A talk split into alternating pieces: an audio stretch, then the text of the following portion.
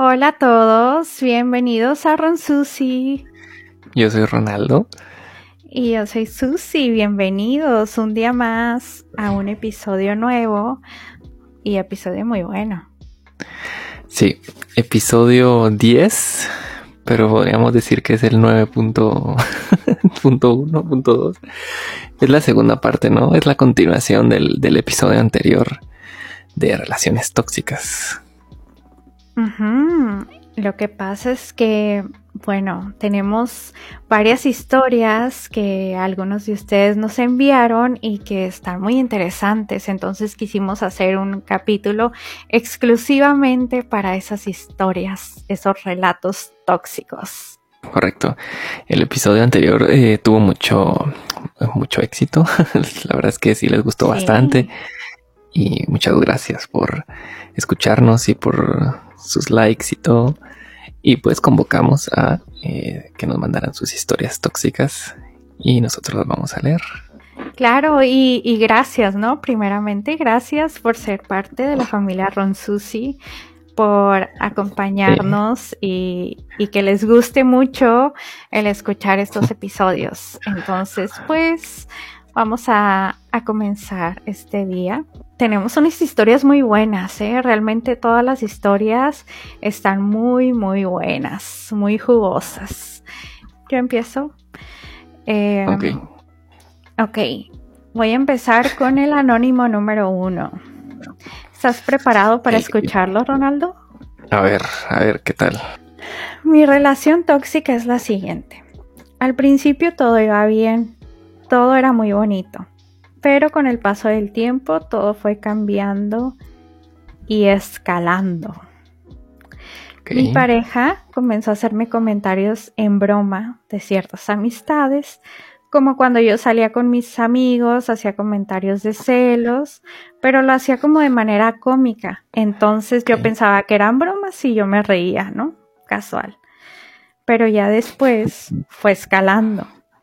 Eh, ya se molestaba con el solo hecho de tener amigos hombres. Yo les decía, yo le decía que eran solo amigos, pero él ya se hacía toda una novela de que yo me la pasaba engañándolo con, engañándolo con ellos, ¿no? tóxico. Recuerdo una vez que yo salía con dos amigos, pero especialmente uno de ellos era el que más le caía mal.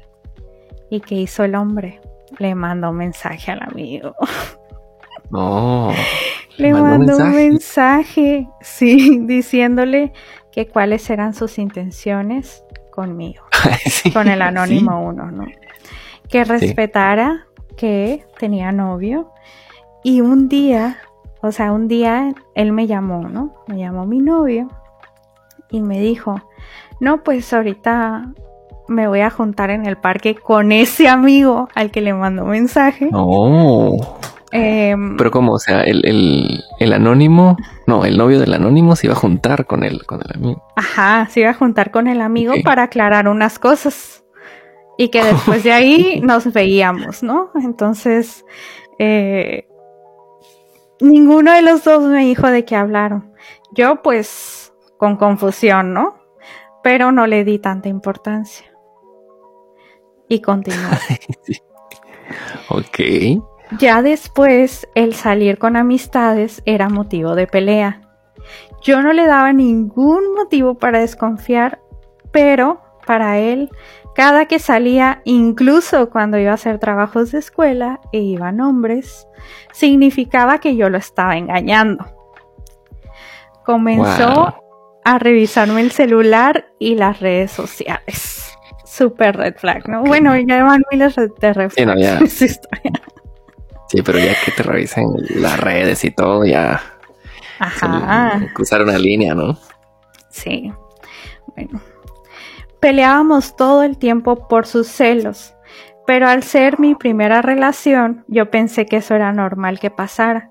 Y así duramos cinco años. Cinco, años. años. sí.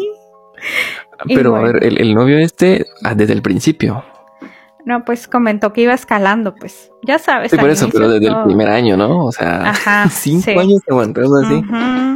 cinco años, nuestro anónimo número uno pensó que eso era normal.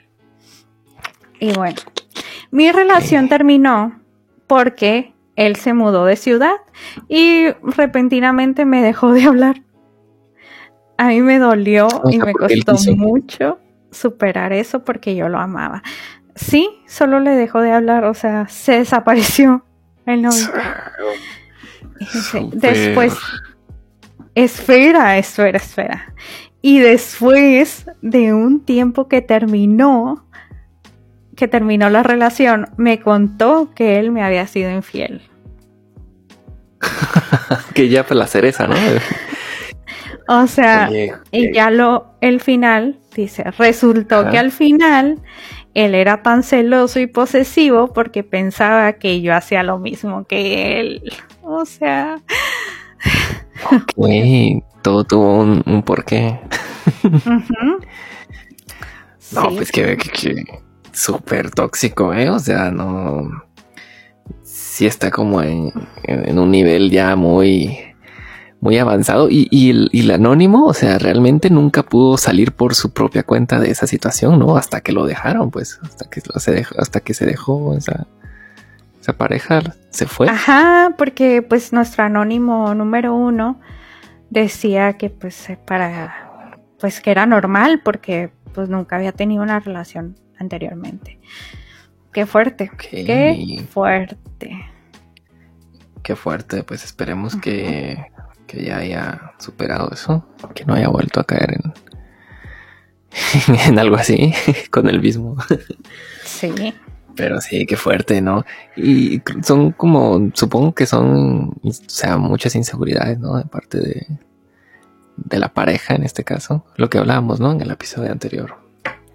Pues sí, pero básicamente eh, su inseguridad provenía de que, ah, pues si yo lo hago, seguramente mi pareja también, pues. También. O sea, bueno, bueno. Ese es el pues anónimo número uno. Gracias, Anónimo, por contarnos tu historia. Pues a ver, vamos a hacer aquí un, un acontecimiento único en el podcast. ¿Se recuerdan del episodio de infidelidades? Tú te recuerdas, ¿no? Yo sí.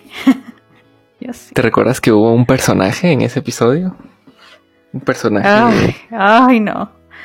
Muy particular. El Anónimo 4. Ay, ya. Pues, el Anónimo 4 nos vuelve a mandar una historia. Esta vez de relación tóxica. ¿Ok? Y a ver, a ver. Entró. Anónimo 4. Ya es un personaje ¿eh? en el podcast. Parecía un episodio de alguna telenovela romántica. De esas en donde todo parece ir bien todo es paz, tranquilidad y buena vibra. Pero bueno, al final no es color de rosa. No todo es lo que parece. Esta la introducción, ¿no? Ya como nos tiene acostumbrados el Anónimo 4. Dice, con, con aquella chica era todo ameno. Y aunque no estaba realmente enamorado, o sea, él, me gustaba la idea de contraer matrimonio con ella, ya que me agradaba como, que me agradaba como era conmigo. Llegó el gran día, nos casamos, la fiesta estuvo de lujo, la familia disfrutó el banquete y le, y le entró grueso a la bailada, dice, o sea, pues, estuvo un buen ambiente, ¿no? De baile. Eh, hubo regalos, felicitaciones y buenos deseos. Termina todo y vamos a la, a la noche de bodas. No pasa nada de lo que todos, sí, no pasa nada de lo que todos nos imaginamos. Dice ya que ella había tenido algunos problemas de salud, entonces solo fuimos a dormir. Un par de meses después iba viendo cómo sus actitudes cambiaban y se volvía posesiva, celosa e impertinente. Empecé eh, a trabajar en una empresa en donde me tocaba viajar seguido, entonces eh, fue cuando la relación se volvió tóxica. Me amaba a cada rato, me preguntaba dónde estaba, qué andaba haciendo, con quién estaba, cuándo regresaba, etc. Esto era de siempre. Ya me empezaba a sacar de quicio. Cuando regresaba, me, me revisaba el teléfono, me cuestionaba todo, parecía gente del FBI. ¿Qué? Cuando te encierras en el, cuando te encierran en el cuartito y te empiezan a interrogar. eh, para hacerte preguntas y todo. Pasa un tiempo de esta manera, pero llega el día que ya no doy más. Después de cinco o seis meses de matrimonio, decido que esa no es la vida que quiero para mí. Así que ella se va de la casa y por fin recupero mi paz y tranquilidad. que tuvieron una pelea o no sé, ¿no? Ok. Parecía ir bien cuando de repente, ¡pum! Una demanda de pensión alimenticia. Eh, cabe recalcar que yo no tenía hijos con ella ni nada. Algo cruel y despiadado, pone. Pues siempre había sido responsable y bueno con ella. Al final es algo con lo que he tenido que lidiar aún después de nueve años. He vivido estresado y nervioso desde entonces. La paz y la tranquilidad que creía haber recuperado se fue por la borda y jamás volvió. Fin de la historia. Ok. Oye, es que me río. Digo, no, no pasó nada. O sea, no. ¿Cómo te explico que me río? Porque digo, qué bueno que le pasó eso por todo lo que hizo en, la, en el Anónimo 4 de infidelidad. Sí. Sigo con ese coraje. Pero pobrecito. Aquí le tocó a él, ajá, la, relación tóxica. Y, y, y, este, o sea, esto que dice al final, sigue pues, ¿no? Siguen repercusiones de eso. Oye, sí, pero qué feo. Nueve años. Sí, qué feo, imagínate. que, venga acarreando con eso desde hace nueve años, sí está feo, ¿no? Sí, te crea problemas, ¿no? De ansiedad no sé. Pero sí. esa fue la historia de nuestro querido Anónimo 4. Que seguramente si volvemos a convocar historias nos va a volver a contar algo. Querido Anónimo 4 por tu parte.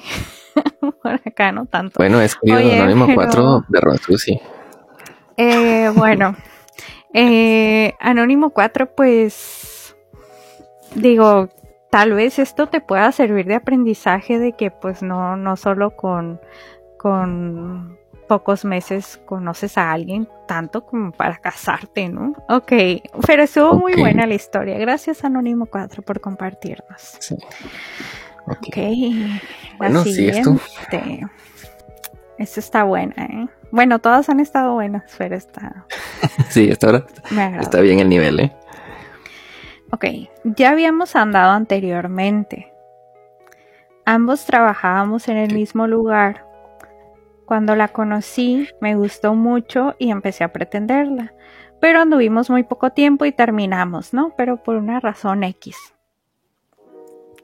Después de un tiempo, de un año, entre un año o dos años, como la tenía en Facebook, volvimos a platicar y empezamos a tener una relación.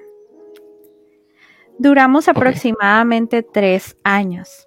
Al principio todo iba muy bien, todo color de rosas, todo lindo.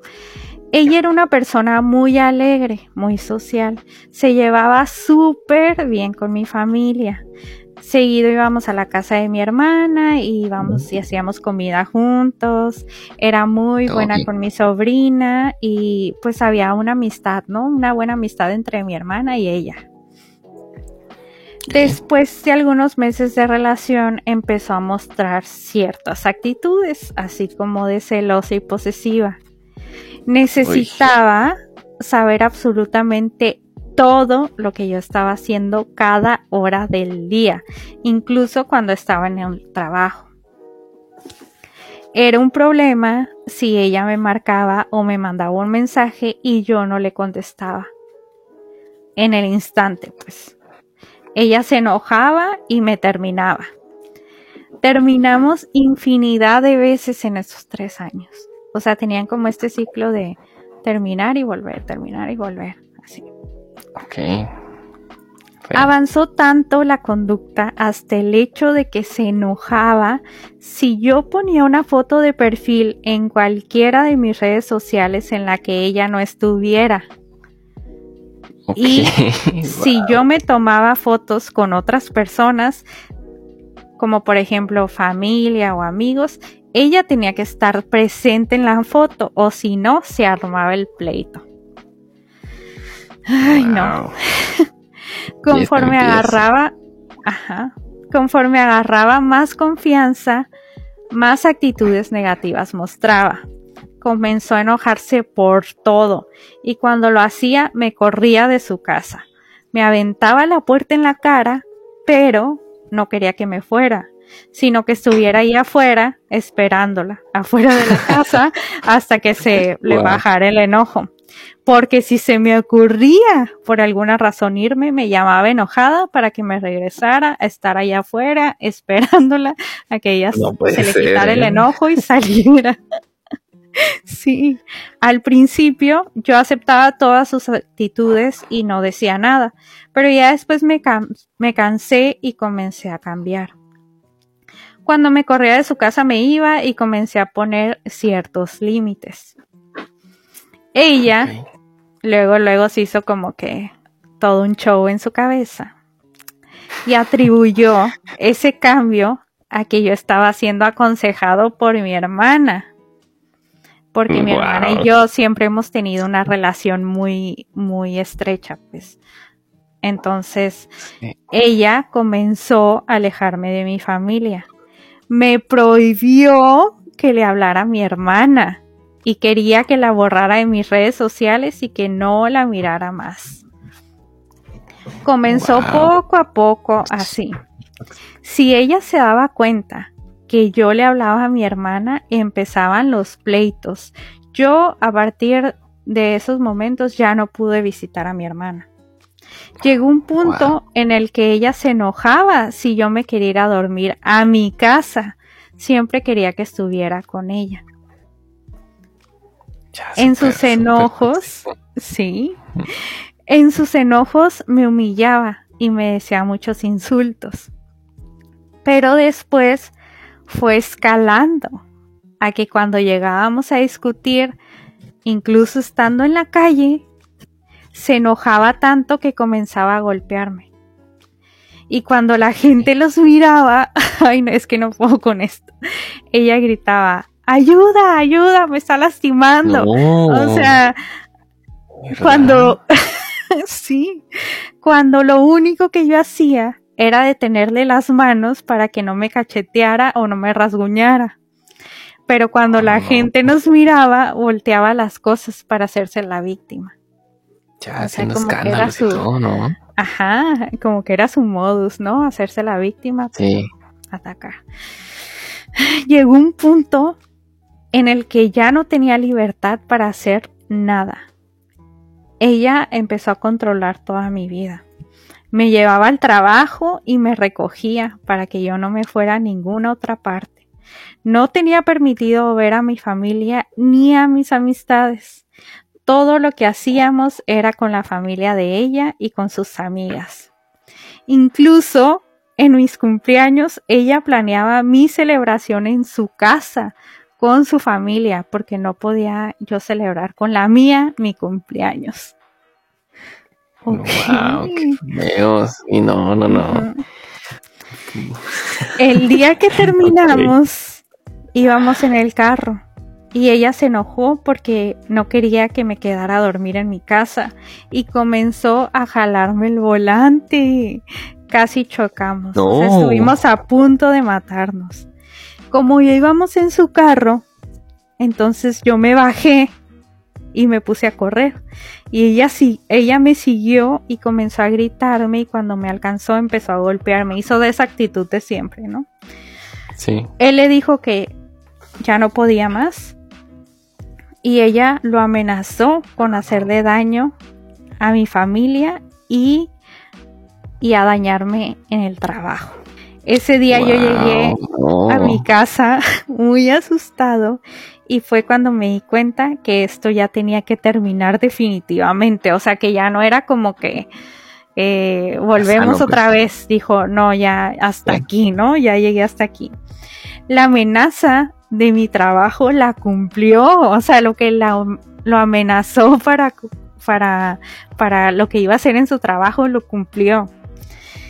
Y pues se quedaron con el miedo de que cumpliera la amenaza familiar. Yo ya no quise saber, yo ya no quise volver a saber de ella, fue un proceso difícil el desprenderme de esa relación y darme cuenta de todas las cosas negativas que había permitido por amor. Y me di cuenta que básicamente mi ex necesita ayuda psiquiátrica. Sí, no. un último comentario dice, a pesar de que ya pasaron dos años de que terminamos, nos dimos cuenta de que sigue stalkeando a mi hermana en redes sociales y a una ah, amiga de ella. Ajá, o sea que a, su hermana y a su amiga la sigue stalkeando en redes sociales. O sea, está muy fuerte, Ese sí está muy fuerte, ¿eh? Porque ¿cómo llegas a ese punto, no? O sea, una relación que te hace tanto daño, pues. Y que te quedas tanto tiempo, ¿no? Sí, ajá, eso, o sea, no es como que pues bueno, si te hacen una, dos, normalmente es como que ya, pero aguantó mucho, pues, aguantó mucho esta persona, ¿no? Sí, está muy fuerte, muy, muy fuerte. Muy fuerte, muy fuerte, y, pues esperemos que la, la chica pues haya tomado terapia, ¿no? Porque sí, la necesitaba. wow, sí estaba muy intensa esta, ¿eh? Sí parecía episodio de La Rosa. sí a lo, mejor lo toman en algún momento, ¿no? Sí. Hay que pasarles de historia. Nos está escuchando. pues ya tienen ideas. Pues bueno, está, está muy bien el nivel ¿eh? de las historias por ahora. Sí. Y, y pues les recordamos que si no escucharon el episodio anterior, pues ahí explicamos ¿no? más a detalle el porqué y las causas de muchos de los comportamientos que estamos describiendo en estas historias. Ajá. Y bueno, eh, a ver, voy a leer yo una. Sí, la siguiente. A ver, a ver, a ver. Ok, dice. Pues todo empezó como una amistad. Una amistad de varios meses. Normal, sin ningún motivo detrás. O eso creí yo. Él se había convertido en mi confidente y lo empecé a ver como alguien que tenía un cariño sincero hacia mí y yo hacia él. En ese momento, en ese momento tenía muchos asuntos en mi familia que requerían toda mi atención. Y pues en medio de todo eso empezó a surgir cierta atracción entre los dos, ya que pasábamos mucho tiempo juntos. Esto eh, llevó a que se dieran ciertos acercamientos a los cuales yo correspondí. Y sí, ya empieza a ponerse intenso, ¿no? A los cuales yo correspondí, pero dejamos eh, claro en ese momento que ninguno tenía intención alguna de algo serio, ya que por mi parte no sentía que podía ofrecer lo que una relación requiere. Lo hablamos y decidimos intentar tener eh, lo que comúnmente llamamos eh, amistad con derechos, sin esperar nada. Sí, sí, sí, ya estamos aquí el tono, ¿no? Y pues así se dio durante algún tiempo. Luego de, luego de esto empezamos a darse, empezaron a darse, perdón, cierto tipo de discusiones, dramas y además de cosas con las que yo no me sentía cómoda. Y al decir eh, que no significaba reclamos, enojos y casi berrinches con el fin de coaccionarme. La verdad, todo eso empezó a poner toda la situación incómoda, eh, incómoda al punto que decidí terminar el acuerdo al que habíamos llegado y dejarlo en la amistad que teníamos antes. Lo cual para mí se había convertido en algo valioso y pensaba que em, se podía mantener. Y aquí todo se empezó a poner extraño, ya que al pasar los días em, se había decidido terminar. Eh, a ver, seguía. a ver, al pasar los días de que se había, de que habían terminado, seguían habiendo insinuaciones y casi presiones de su parte para continuar. Estas situaciones terminaban por desencadenar en peleas, por lo cual yo decidí tomar mi distancia un tiempo y que las cosas se calmaran. Em, luego de estos días, él volvió a buscarme, seguimos hablando de forma normal y pensé que todo se había calmado y podíamos seguir como los amigos que éramos. Eh, así fue un tiempo hasta que en algunas conversaciones empezaron a tornarse raras en las cuales él buscaba cualquier oportunidad para eh, retomar el tema de la relación y quería continuarlo, a lo que yo había dejado más que, más que claro en varias ocasiones que ya no quería y esto se volvió recurrente, eh, aun cuando él ya había empezado a salir con otras personas, lo cual para mí ya cruzaba una línea porque uno de los acuerdos principales fue mantener esto eh, mientras estuviéramos solteros. Em, e, esto fue lo, lo, que realmente me hizo darme cuenta que él no valoraba la amistad que teníamos antes ni a mí como persona, ya que eh, el quererme poner en esa situación de ser la otra, ¿no? Porque él tenía otras relaciones, ¿no? Significaba que ni siquiera me respetaba. Por todo esto decidí poner distancia definitiva, ya que se había convertido en alguien eh, que no quería mantener en mi vida. Fin de la historia. No, era una situación, ¿no? De es que las, amistades con derechos son peligrosas, ¿no? Sí. Y, pues depende de qué tipo de persona, pues puede venir en este tipo de comportamientos. Pues este, esta persona, al parecer, pues sí, pues buscaba mucho, era muy, eh, muy tóxico, ¿no?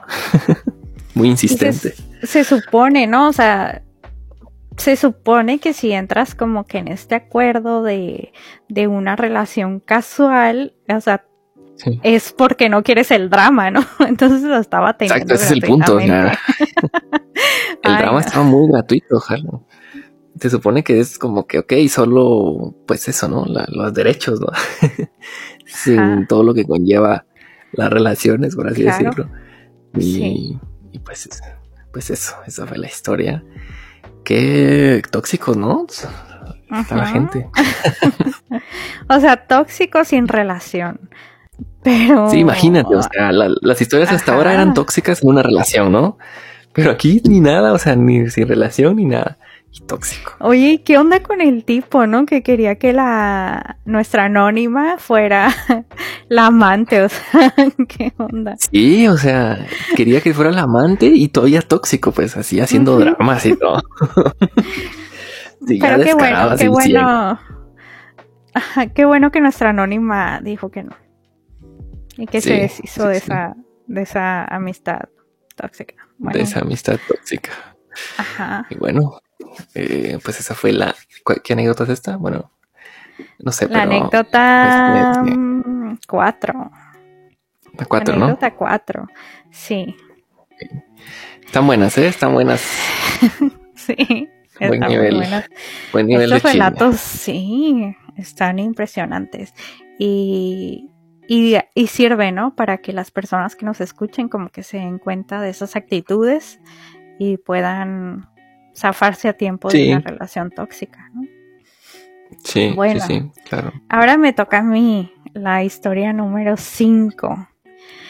A ver. Esta persona nos contó esta historia, nos mandó su historia de relación tóxica, pero él mm, no quiere anonimato. Entonces vamos a decir su nombre. Ok, ok, así a cara descubierta, ¿eh? Sí, sí. Esta es la historia de Javier. Javier. Entonces, eh, saludos Javier, gracias por enviarnos esta historia que está muy buena. y pues, a ver, prepárense, prepárate Ronaldo para que lo, que vas a hacer. a ver, a ver qué tal Javier. Tenía 19 años cumplidos. Uy. Trabajaba en un centro de diversión nocturna. Uy, uy, uy. ¿Cómo empezamos, es Que eh? lo, lo, lo, puso muy, muy este.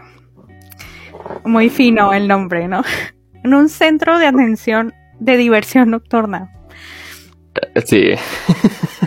Era.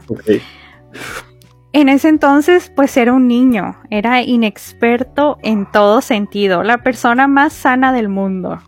Así se describe Javier. Yo no era como los demás, porque había gente que a esa edad era vivida y yo no. Entonces, en el trabajo conocí a esta chica y rápidamente llamó mi atención. Más que todo me entró por lo físico. En ese tiempo me fijaba más en el físico que en lo sentimental. Pues eso. Entró a trabajar ahí, era muy simpática, después de un tiempo nos conocimos más a fondo. Era una trabajadora mm, que no iba todos los días, que iba de vez en cuando y después se desaparecía y luego volvía y así. Con el transcurso del tiempo conversábamos y las ganas me mataban. Le di un beso, que a mi parecer en esa, en esa época, ya sabes, inocencia y todo, tuve esa sensación de mariposas en el estómago. Ahí fue cuando todo empezó. Todo era bonito, todo color de rosas. Lo único malo que yo veía en ese entonces es que a ella le gustaba mucho beber y yo no era así. Yo no bebía en ese tiempo absolutamente nada y quizá me pareció raro eso porque ella pues era muy extrovertida y yo todo lo contrario. Pero bueno, como dicen por ahí, cuando uno quiere a alguien, acepta tal cual es la situación. Y pues sigue pasando el tiempo. Lo que sí es que ella era muy celosa. Porque antes de conocerla a ella, yo tenía amistades ahí mismo, mujeres. Entonces, cuando se me acercaban, ella me hacía showcitos, que para mí era algo nuevo, porque nunca me habían hecho eso. Ahora se le dice toxicidad, pero pues en ese momento ella hacía un mega escándalo, ¿no? Y yo omitía eso y evitaba problemas. Y pues bueno, cada día la situación iba cambiando.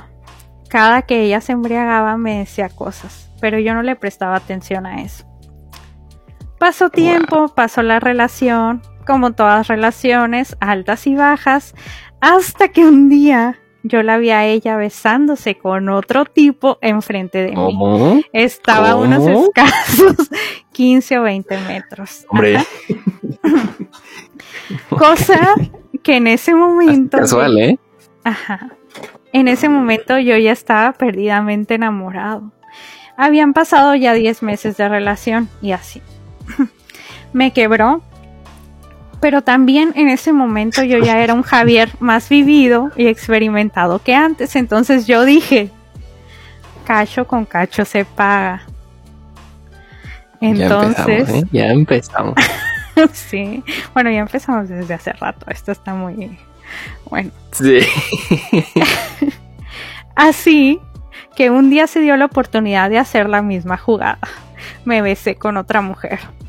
No pasó a mayores, porque no se dio la situación. Pero mi pensamiento fue que como ella se besó a alguien, yo la iba a engañar completo, pero no pude. Solo un beso. ella se enteró de eso. ella se enteró de eso y yo simplemente le dije, cacho con cacho se paga. y pues ella ya no me dijo nada porque era real, Después de eso, o sea, después de eso, nos fuimos a vivir juntos. Ah, Honrando. ¿eh? no pasó nada. Ajá, no pasó nada. Honrando a Latinoamérica, me la llevé a vivir a casa de mi mamá. Ahí vivimos seis meses. vivimos seis meses. Pusimos una tienda y, y ya todo iba bien, ¿no? Este, pero de repente ya empezó a cambiar de la nada. De la noche a la mañana me dijo un día que quería irse unos días a pasar a la casa de su mamá. Como yo no soy una persona que prohíbe las cosas, pues la dejé. Cabe recalcar que yo ya conocía a la mamá y un día la mamá estando borracha al igual que ella, había dicho que el anterior novio no la dejaba en paz. Y pues me enteré de varias cosas que me daban indicios, indicios, pero no presté atención. Total, se fue con la mamá. Y cuando regresó, regresó cambiadísima, cambiadísima al 100. Decía que no le alcanzaba el dinero, excusas y más excusas, cosa que no era cierto porque vivíamos bien. O sea, el dinero sí nos alcanzaba. Entonces ella me dice que quiere volver a trabajar. Y como no soy una persona que prohíba las cosas, le digo, bueno, está bien, pero. Se fue una semana. Regresó y me dijo que su expareja la estaba siguiendo y que la estaba amenazando con hacerme daño a mí y que por mi bienestar se iba a ir con un, entre paréntesis, tío para que yo estuviera bien. No. O sea, que se iba a ir a vivir con un, entre paréntesis, tío, ¿no? Para que yo con un tío, ¿no? Ajá. El caso es que se fue de mi casa y yo lloré, lloré y lloré. Mm, solo me avisó cuando ya había llegado a la casa de ese tío y hasta ahí supe de ella. Después de unos días de no saber de ella, le llamé y no contestaba. Y justo se me vino a la mente un número de teléfono donde ella siempre me marcaba para decirme, oye, márcame a mi teléfono. Entonces, eh, pues se acordó del número y llamó. Dice, llamo a ese número, me contesta un hombre y automáticamente yo cuelgo. En ese momento le hablo a mi mamá para que ella me ayude, ¿no? Y le digo, mamá, marca este número. Y pues la mamá le marcó y se hizo pasar por una vendedora de ropa. Le preguntó sobre ella, que dónde estaba, que si estaba la mujer, ¿no? El hombre le contestó que no se encontraba. Mi mamá le dice que estaba buscándola para cobrarle una mercancía y él le dice que ahorita no está, pero que llegará más tarde. Ella le pregunta que él que es de ella y él contesta, yo soy su esposo. Uy, no, Javier. El teléfono estaba en altavoz. Cuando escuché esas palabras yo simplemente me acosté en la cama y lloré. Lloré como un niño desconsolado. Ay, pobrecito. Javier. Bueno. Bueno, a ver. Al final de cuentas, ella me comenzó a llamar todas las noches ebria y solo era para discutir, para más nada. Entonces yo ya cansado de eso, un día me acosté en mi cama y dije, Dios, si es para mí, dame una pista o una señal. Y si es que no lo es, no quiero volver a saber de ella. Javier seguía aferrado, ¿eh? Su relación, bueno, o sea, todo desde que empezaron a andar hasta las llamadas y todo, duró como dos años.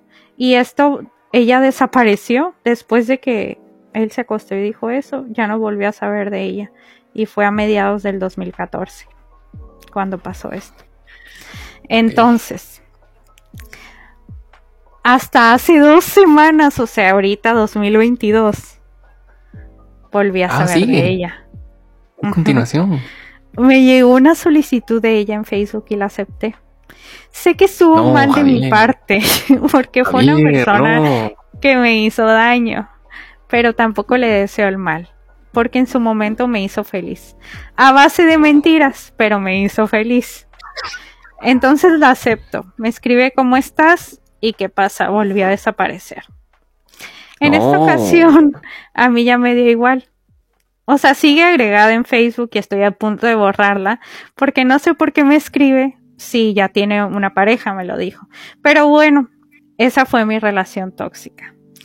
Y comentarios posteriores, por si aún no quedó claro. Ella trabajaba de prostituta y siguió haciéndolo cuando comenzaron a andar. No, Javier, Javier. Él dijo, yo soy de esas personas que digo que ningún trabajo es malo y respeto ese trabajo ya que todas sus compañeras trabajaban de eso. Y pues le contaban sus experiencias, ¿no? Que lo hacían por necesidad o porque las obligaban o así. Entonces, pues él respetaba el trabajo. También, en otro comentario, eh, él cuando empezaron a salir, él tenía 19 años y ella era 8 años mayor que él. O sea, tenía 27 y tenía hijos. Y esos fueron los comentarios finales de esta historia de Javier. Sí, esos comentarios finales lo explican todo, ¿eh? Ajá. Está fuerte, ¿verdad? A ver, a ver, a ver. Mira, seguramente va a ser la mejor historia. Y esta sí es una historia de la rosa, ¿eh? Esta sí. La conjunto con la otra. No, es que a ver, es que. Te quedaste. empieza mal, pues. Es que empieza mal desde el principio. O sea, a ver, Javier, por favor. es que desde el momento del beso y eso, o sea, desde ahí ya está súper, ya se cruza una línea muy fea, pues. Y nuestro pobre amigo Javier seguía aferrado. Y no, imagínate, ocho años mayor que tú, con dos hijos y, y, prostituta, o sea, que como él dice, pues eh, los trabajos, pues todos son respetables, ¿no? Pero pues hay trabajos que conllevan ciertas actitudes o ciertas cosas que pues uno tiene que saber previamente a lo que se mete, ¿no? Y no, qué fuerte. Pero, pero mira, yo podría entender, o sea, el hecho eso, él trabajaba ahí, ¿no? Y se enamoraron, pues. Pues está bien. Lo del beso, pues ya, ya es donde se, se, termina todo. Pero él siguió, ¿no? Ok. Pero luego fue a posteriori que los que, o sea, siguió ahí, ella lo engañaba, ya era más que obvio, la llamada, no, eso ya fue como, como échenle limón a la herida, o sea. Pues sí, es que sí estuvo, sí estuvo muy fuerte la historia y, y pues es que ahorita nosotros también lo estamos escuchando eh, por primera vez. Pues yo no sé las historias, eh, los anónimos que va a leer Ronaldo, ni él sabe las mías. Entonces yo, por ejemplo, esta historia cuando la leí sí me súper sorprendí, ¿no? Y quedé en shock y yo de que cómo Javier, cómo pudo pasar esto. Pero, pero sí, es que sí está, está muy fuerte. Pero bueno, es tu turno ahora es que era una tras otra, ¿eh? o sea, muy feo. Pero bueno, supongo que le quedan como experiencia, ¿no? Y como aprendizaje. Al final de las experiencias más duras, pues eh, uno se va forjando, ¿no? Y, y pues eso. Saludos pues a, nuestro, a nuestro anónimo, ¿no? Saludos a Javier. Gracias por contarnos tu historia. Sigues tú, Ronaldo. A ver. Sorpréndeme. no sé si me voy a poder recuperar ¿eh? de esto. Y bueno, esta, esta es la última que yo tengo. Y está bien, vamos a ver. Dice: Estaría bien que a la próxima, ay, sí, ya exigiendo, ¿no? Le pusieran un título, ¿no? Así como la anterior, la de la del Anónimo 4. No sé. mi boda agridulce, por poner un ejemplo, algo así cool, ¿no? Para que, bueno, eh, conocí a este chico en una fiesta. Al parecer le gusté, dice. Mm. Eh, yo tenía novio en ese momento, así que yo casi no vi a ese chico en la fiesta y no lo identifiqué bien. Luego terminé con, con mi novio a las pocas semanas y este otro chico se contactó conmigo por medio de una amiga y platicamos y quedamos para ir a comer. Él me dijo que no me preocupara, que podía pedir lo que yo quisiera y pues no me quise aprovechar de su oferta, pero tampoco me limité. Mira, de abolengo el hombre. Resulta que el chico no pagó completamente la cuenta. De hecho, batalló poquito por pagar y yo lo ayudé. sin problema. O sea, no. No. ¿no? Pero bueno, digamos, digamos. Pero pues él había dicho que yo podía pedir lo que yo quisiera y pues en ese caso me hubiera reservado un poquito más. Ajá. pues él no calculó bien los gastos seguramente, pero después de ese acto me dio la impresión de que no podía confiar mucho en él. Y sentí que debía hacerle caso a mi intuición esa primera vez, pero no. Yo seguí cayendo y saliendo con él. Una razón era porque él era más grande que yo y pues supuse que era responsable, maduro, no se iba a andar con juegos, eh, no era el más agraciado físicamente, entonces supuse que tampoco iba a andar de mujeriego porque no se le iba a dar mucho. Digo, yo tampoco, sí, así, ¿no? Ay, no. Digo, yo tampoco soy una Barbie, pero ya sabes, cosas que las mujeres se fijan para determinar si será buena pareja o no. Y ya con toda esa información, pues me aventé. ¿No? Y fuimos novios. Luego, la primera situación tóxica, él me preguntó si yo quería tener hijos. Yo le dije que no sabía, tenía 24 años y no estaba segura, no, no, pasaba por mi mente. Y él me dijo que más vale que quisiera porque él sí quería. Y se separó de su exnovia por ese motivo. Y que más me valía que yo sí quisiera. Y yo me quedé como, what the fuck. No, lleva, no llevábamos ni un mes, imagínate, no llevaban ni un mes. Ay, no. Y él, y él ya estaba muy intenso, por así decirlo. Él también era muy controlador conmigo. Él había trabajado en la empresa que yo estaba y conocía mis horarios. Y él entendía que a veces me quedaba dormida porque mis horarios eran muy pesados. Él se ponía intenso y así. Después yo me compré mi carro y yo toda feliz. Y el vato, así, así de, así de no, pero hay que ir a checar. Y lo checamos antes de comprarlo. Y pues yo feliz con mi camionetita. Y él así con cara de gruñón, cero feliz por mí. En mi cumpleaños no me regaló nada porque no tenía dinero. Uh, y pues se, se agüitó, dice, porque unos compañeros de trabajo sí me regalaron cosas. De hecho, Ay, eh, no es pues, cierto. Sí. Dice, eh, hay detalles que voy a omitir, pero bueno. Un domingo, su exnovia me manda un mensaje diciéndome que como mujeres debemos apoyarnos y que por eso me contaba que el vato en una salida del día anterior, eh, el chico este se la topó y le anduvo insistiendo que se acostaran no. ¿Qué? Ay, no. ¿Qué le pasa? Yo le digo, what the fuck con ese vato. Y, o sea, le, le, dice y él lo niega. No, no se pone bien, se bien, se pone bien enojado y me termina por teléfono porque no confío en él. Yo ya estaba muy Ay, no. Porque la neta, pues no era amor, dice. Pero pues sabrá Dios qué era, porque tampoco tampoco era ya tú sabes, ¿no? Así pone. El caso es que me ruega y me insiste, se pone muy eh, espléndido con detalles y regreso con él. Sí, no me juzguen. El caso es que le dije que a la primera que me fallara, pues bye, ¿no? Y a las dos semanas se enojó porque no quise tener relaciones con él cuando él quiso porque yo debía ir a una fiesta y ya estábamos en otra. El caso es que se enojó, me alzó la voz y pasamos por el lugar de la fiesta solo para decir que ya nos ya no iríamos ahí, que era su que era su carro y no quería y pues me dejó en mi casa. Y en el camino comprendí todo. Entre sus regaños y palabras que no escuché, dije, güey, ¿dónde estás? ¿Y con quién? No, eso dijo ella a sí misma, ¿no? No lo quieres tanto para soportar esto que seguro va a incrementar. Me dejó en mi casa y le dije, creo que es obvio, pero lo diré para que no haya duda. Terminamos y me fui. Ok. Termina la historia. Ok.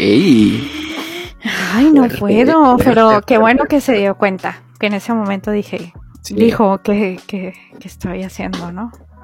¿Qué hago aquí? Sí, no es lo que se dio cuenta, pues, claro pues eh, aplausos. Años. aplausos. para nuestra anónima. Muy bien, que te Nuestra anónima que logró superar esa historia. Ajá, pero. Qué feo, ¿no? Qué feo. O sea, el cuate sí, súper. Imagínate, ni iba ni un mes y ya, así como tengamos hijos. Y, Intenso. Si quieres, más te vale, o sea. Ah, codo, o sea, codo. sí, no, aparte. O sea, ay, no queda mal totalmente. Aparte feo, o sea. Imagínate según cuenta, ¿no? O sea. No, no, no. Nefasto, ¿eh? Nefasto el tipo. Pues sí dice, o sea, bueno, no, no dice feo, pero lo, lo, lo, lo, lo disfraza bien diciendo que pues no tan agraciado. Pues está feo, ¿no? Pues vale, Pero sí, muy, muy, muy intenso, muy intenso. Y qué feo que, que le haya pasado esta situación, pero pues qué bueno que logró salir, ¿no? Y pues sí. Pues eso. Qué bueno que saliste de esta situación. Ay, no puedo, ¿eh? Se pasó. O sea, y luego aparte de todo feo, como dices. no, y, oye, y eso, y eso de, o sea, creo que entiendo yo que era como su primer cita y que, y queda mal de que no, mira, no tengo, ayúdame. No, no, no. O sea, todavía sí, en todo caso, si hubiera dicho, oye, este, pues no, ando corto de dinero, pues. Claro, claro. Te he imitado. se entiende, ¿no? Sí, pero no de que, ay, pide lo que quieras, o sea, qué onda. Sí, aparte bocón y de ahí ya no. que nos mande mensaje la nuestra anónima para que nos diga cuánto fue la comida, o sea, cuánto nos le sí, ya solo para saber, chisme. Sí. Y ya lo, lo, ponemos ahí en Ron en Instagram. Sí. y bueno, estás, ¿estás listo para la última historia, el último relato anónimo? Ey, ok, a ver, a ver, a ver, a ver. Este es el último. Y yo creo, bueno, ahorita vas a ver, pero a mi, a mi parecer, este yo creo que es el que, el más tóxico de toda esta toxicidad. ¿Ah, ¿Sí? Vamos a escuchar. ¿Más que el de Javier? Mm, probablemente. Tú me dices ahorita que se acabe. wow, wow, wow. A ver. Nuestra anónima número 7. Yo conocí a esta persona como amigo cuando iba en la prepa y él en la secundaria. Es dos años más chico que yo. Siempre me molestaba de que ay, hay que salir, hay que andar. Mm, y lo, la molestó como por ocho años seguidos. Nos dice nuestra anónima, gracias a él yo tenía problemas con mis exnovios porque nunca se me despegaba, o sea, no me dejaba hacer relaciones bien, ¿no? Porque era mi amigo y, y ahí estaba y pues siempre me metía en problemas, ¿no? Con mis exnovios. Él tenía todo un carácter de súper buena gente, súper amable, tenía un chorro de amigos. Esa debía de ser una de las señales para no andar con él. Porque era muy fantoche. O sea que le gustaba presumir, pero no tenía nada. Ya.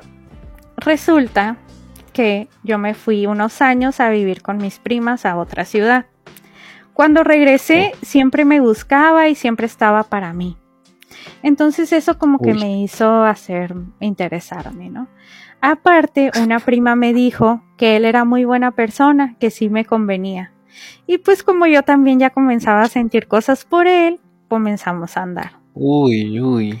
Igual que todas las historias, al principio todo muy bien.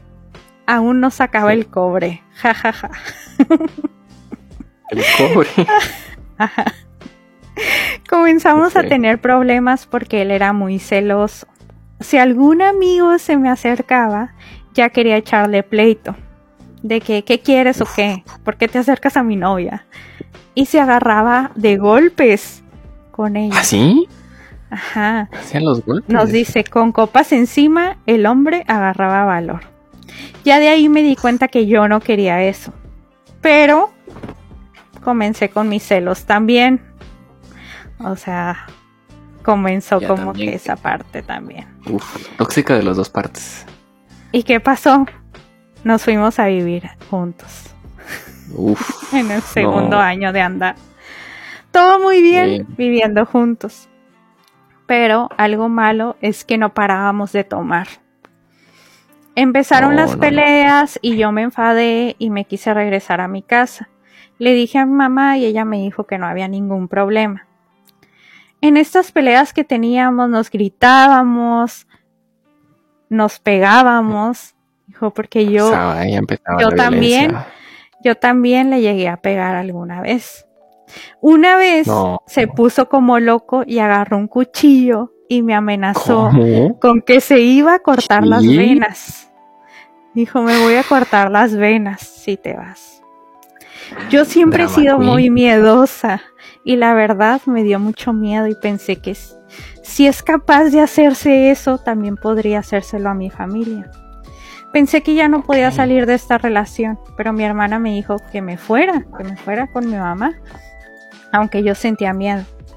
Entonces, pues se fue, ¿no? Me fui con mi mamá y un día llegó muy tomado a la casa de mi mamá a decir un chorro de cosas y para evitar esos problemas me terminé regresando con él. Siento que él me manipulaba mucho diciéndome que mi familia no me quería, que yo salía sobrando ahí. Entonces para yo no causarle más problemas a mi mamá y para evitar problemas con mis familiares, me regresé, ya que me amenazó que si no me regresaba por las buenas, me regresaba por las malas. Uy. Y sabía que si no me regresaba iba a golpear a mis amigos como solía hacerlo o hacerle daño a mi familia. Porque donde yo vivo es un lugar muy pequeño y no importa dónde me fuera, siempre me iba a encontrar. Pues me regreso. Estuvo tranquilo dos o tres meses y ya de ahí comenzó a ser agresivo de nuevo. Empezó a llegar tomado, me, me gritaba muy seguido y yo dije, ¿sabes qué? Yo no quiero esto para mí. Esta relación ya no está funcionando. Si tú quieres andar con alguien más, pues vete y él me dijo que no. Tú siempre vas a ser mía y de nadie más. Y donde quiera que yo te vea, le partiré su M a cualquier tipo que se te acerque. Eso me hizo tener más miedo. Siempre me culpó. Siempre me culpó de que por mi culpa se salió de su casa y que ya no podría regresar, así que no me iba a dejar. En eso me dijo, y es mejor que te vayas a checar porque de seguro estás embarazada. ¿Qué? Y ella se quedó así como que, así como tú, ¿qué? Entonces ese día, ese día me fui a hacer la prueba y él iba conmigo. Le dije que me dejara sola, que quería saber el resultado sin su compañía. Para eso, él ya estaba haciendo planes, que ojalá fuera niño, para que su papá lo heredara. prácticamente me dijo que usaría a mi hijo para sacarle dinero a su papá. Él estaba seguro de que yo iba a estar embarazada y yo me preguntaba por qué está tan seguro. Claro. En vez de sentirme feliz por estar embarazada, sentía miedo. Yo no estaba preparada para tener un hijo aparte que ya no me miraba una vida con él. Y él me decía que siempre estaría conmigo para arruinarme la vida. Yo me la pasaba llorando y con miedo de que él me matara o hiciera algo. Pensé en huir a otra ciudad para que él ya no me pudiera hacer nada. O sea, sí estaba embarazada, nuestra anónima. Sí estaba. Sí estaba embarazada. Llegó un punto en que nos dejó endeudados en la ciudad y todos los cobradores nos seguían. Él se quería dar una vida oh. de rico cuando no tenía dinero razón por la cual decidimos optar por buscar una mejor vida y mudarnos de ciudad. Cuando decidimos mudarnos, mi familia no me apoyó y como él me decía que yo no le importaba a mi familia, pues lo creí y me fui con él a buscar una mejor vida. En la ciudad a la que me mudé viví una prima mía que nos ayudó y le consiguió trabajo a mi novio. Era un trabajo muy bueno y tenía buen sueldo. Pero a él no le gustó. Fue una semana, no le gustó y renunció. Él dijo que ese trabajo era muy poco para él y que mejor buscaba algo más. Pero adivina qué. No buscó algo más. Cuando se fueron a vivir a esa ciudad, se llevó al hermano de, o sea, su novio se llevó a su hermano y se fue a vivir con ellos. Entonces em, nos cuenta nuestra anónima que estaban viviendo en un cuarto súper reducido. Su oh. novio, su bebé, su hija, su cuñado y ella. O sea, no tenía ningún tipo de privacidad. Qué feo, horrible. Yo era la única que trabajaba y que me hacía cargo de la casa. Mi pareja se la pasaba en la casa sin hacer nada o de fiesta embriagándose con sus amigos. Wow. Teníamos muchos problemas, peleábamos mucho y había violencia. Yo le pedía por favor que se esperara a que mi hija se durmiera para que no mirara cuando me golpeaba. No. Mi prima estaba siempre al pendiente de mí y de mi hija. Los fines de semana iba por ella para llevarla a fiestas de cumpleaños de sus conocidos. Yo no le contaba nada de lo que me pasaba, pero ella se daba cuenta de que no estaba viviendo nada bien. Me preguntaba, oye, ¿y tu novio ya tiene trabajo? Y yo le decía, no. Y ella me decía, que déjalo, no te conviene, o sea. Claro. Ya déjalo, pero yo no lo hacía. También mi familia me llamaba para ver cómo estaba y yo siempre le decía que todo estaba bien, como si todo fuera muy bueno, que teníamos buena vida. Simplemente yo me hice la idea de que toda mi vida iba a ser un infierno y solo sobrevivía por mi hija. Yo llevaba todas las cuentas de la casa, pagaba todo y compraba comida. Y también buscaba cómo ahorrar para guardar un poco de dinero. Pero ¿qué pasa? El hombre me robaba, me robaba dinero y aparte comenzó a usar mis tarjetas, mi tarjeta para pagarse Netflix y las aplicaciones, ¿no? Sin avisarle, pues. O sea. Después me di cuenta de que yo yo le dejaba a él todos los días cierta cantidad de dinero para que llevara a nuestra hija a la guardería y que le comprara comida. Le decía, llévale, llévala a comer una hamburguesa o algo.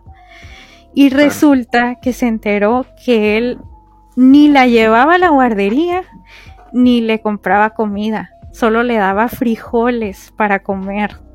Y todo el dinero que ella le daba se lo gastaba para andar tomando con sus amigos él salía mucho de fiesta a tomar y yo no entendía cómo tenía dinero para hacerlo, porque no trabajaba.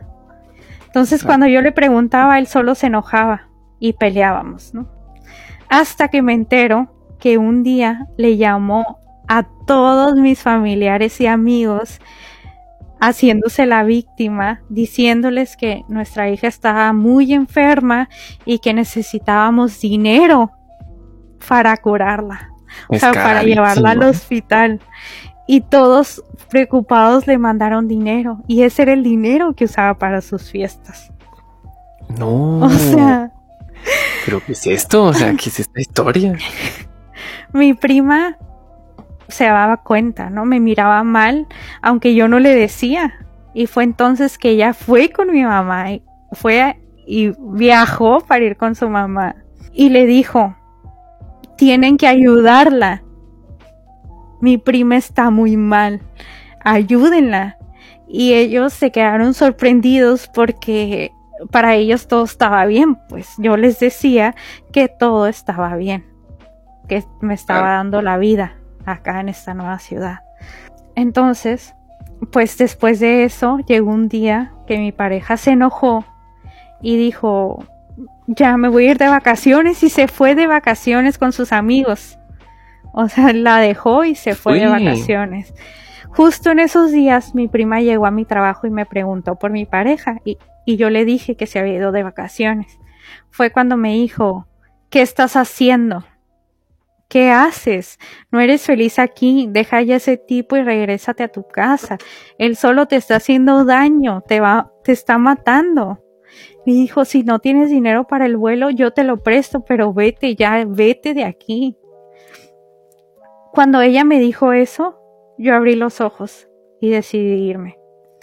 En eso mi prima dijo, tú no te preocupes, yo voy por tus cosas, voy por la niña y vengo por ti. Entonces fue al cuarto donde rentamos y estaba mi cuñado.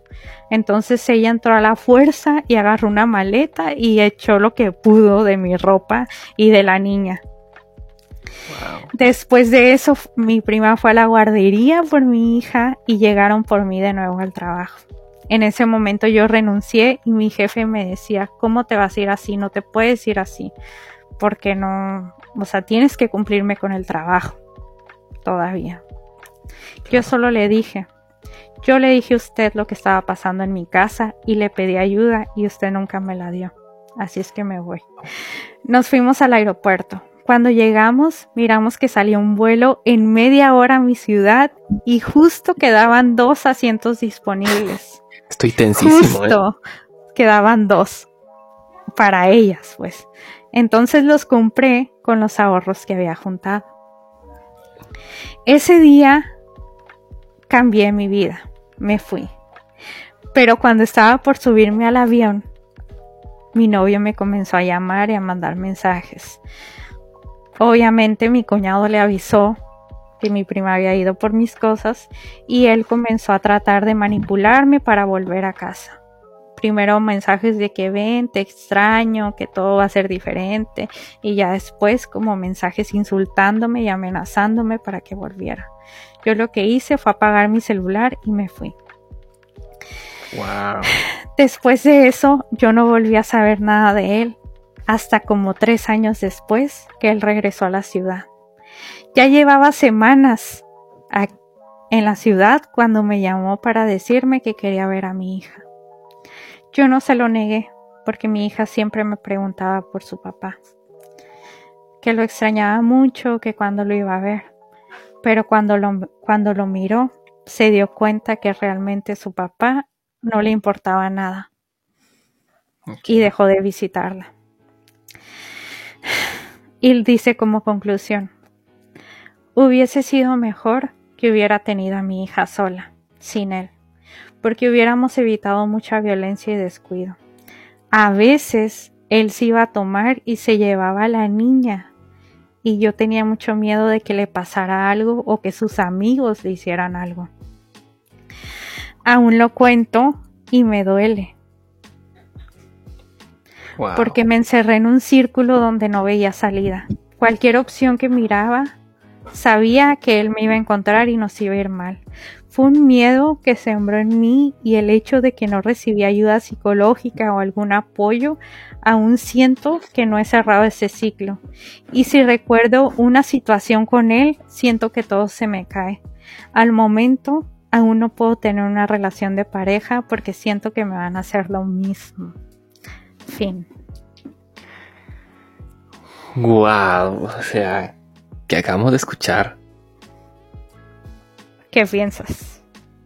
No, no, no, a ver. Primero que nada, eh, se agradece y, y, es de admirar el valor, ¿no? De esta persona al contar esta historia que pues la marcó de por vida, seguramente. Y que muy, o sea, es que fíjate cómo empezó así hasta con bromas, ¿no? Yo me lo fui imaginando así, como el, tipo este fue degenerando en algo así, en un monstruo, pues, o sea. Sí. Eh, o sea, digo, está Hitler y luego está este tipo, ¿sabes? O sea, súper nefasto y, y, y, cómo, o sea, yo mientras iba escuchando tu historia iba pensando, es que ni, ni te das cuenta en qué momento llegaste a ese punto, ¿sabes? Poco a poco vas cayendo en una situación, en un círculo, y cuando sientes ya estás así en un, en un callejón sin salida, ¿sabes? Sí. Y, y como dices, sí, es algo que la marcó para toda la vida y qué bueno que pudo salir de, de esa situación. Qué bueno que, que tuvo a su prima que la pudo ayudar, ¿no? Que la hizo abrir los ojos porque ella, como dices, ya no, ya no veía, ya no veía eh, algo más de que su vida era así y que siempre iba a ser así, ¿no? Entonces, sí. qué, fuerte y, y, como dices, qué bueno eh, que se dio el valor para, para platicarnos su historia y que aún le duele y es algo difícil, pues algo, algo muy difícil de superar. Qué feo, ¿no? O sea, es, este, este caso es la realidad supera la ficción, ¿sabes? Eh, y pues, wow, la verdad es que muchos ánimos y para esta persona y mucha fuerza, ¿no? Y lo bueno es que pudo salir adelante gracias a su prima, ¿no? Que, que de repente, pues, siempre hay una persona, ¿no? Que, que es como un ángel, ¿no? en, las vidas y, pues esta prima fue, fue eso para ella, ¿no? Que le ayudó bastante y pues, pues no, súper fuerte, ¿eh? Súper fuerte. Sí, es, eh, yo creo que es la, la más tóxica que escuchamos. Sí, la más tóxica, definitivamente, la más, más tóxica.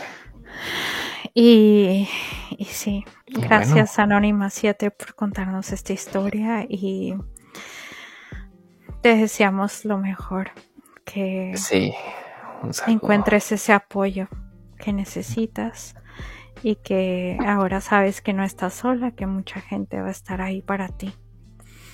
Saludos. Y, y bueno, se acabaron nuestras historias, nuestros relatos anónimos. Gracias a nuestros anónimos por confiarnos estas cuestiones tan personales de su vida y al no tan anónimo Javier por, por decirnos su historia, que está muy fuerte. Em, pero todas estas historias al final tienen algo bueno y es que ya se acabaron y ya se dieron cuenta, ¿no? De que, de que eso no era algo sano. Pues bueno, la verdad es que episodio muy intenso, ¿no? Al final. Digo, estuvieron buenos los chismes, eso sí, pero muy intenso, o sea, pero qué bueno que se cuenten estas experiencias porque si las personas se dan cuenta, pues que, que pues se puede salir, ¿no? de una situación muy complicada. Ya, ya vemos que escuchamos historias muy fuertes. Y, y pues la verdad es que muy buen episodio. Y gracias a todos por, por mandarnos sus eh, historias y pues por atreverse a, contarlas, pues que al final es parte también, ¿no? Un poco del proceso, el ya luego poder decirlo y exteriorizarlo un poco. A algunos pues les cuesta un poco como esta última persona, pero, pero pues ya se va superando. Y bueno, nuestra recomendación de siempre, vayan a terapia, vayan a terapia. Si necesitan, si, si ustedes al escuchar estas historias se pueden, eh, se pudieron sentir identificados en algunos de estos comportamientos, pues busquen ayuda busquen ayuda porque sí cuesta salirse de esos ciclos, pero no, esas no son relaciones normales. Pues eso, Susi, ese fue el episodio número 10. El número 10. Bueno, 9.1. Sí, 9.1. bueno. No, pero sí, sí es un 10, ¿eh? Sí, sí funciona como un episodio aislado, pues. Pero sí, es una continuación del tema, ¿no? Y bueno, gracias por escucharnos. Ya saben que nos pueden encontrar en Facebook y en Instagram como Ronsusi. No se olviden de seguirnos y pues si tienen alguna historia, algo que nos quieran comentar, pues ahí estamos siempre al pendiente de nuestras redes. Sí. Gracias. Gracias. Adiós.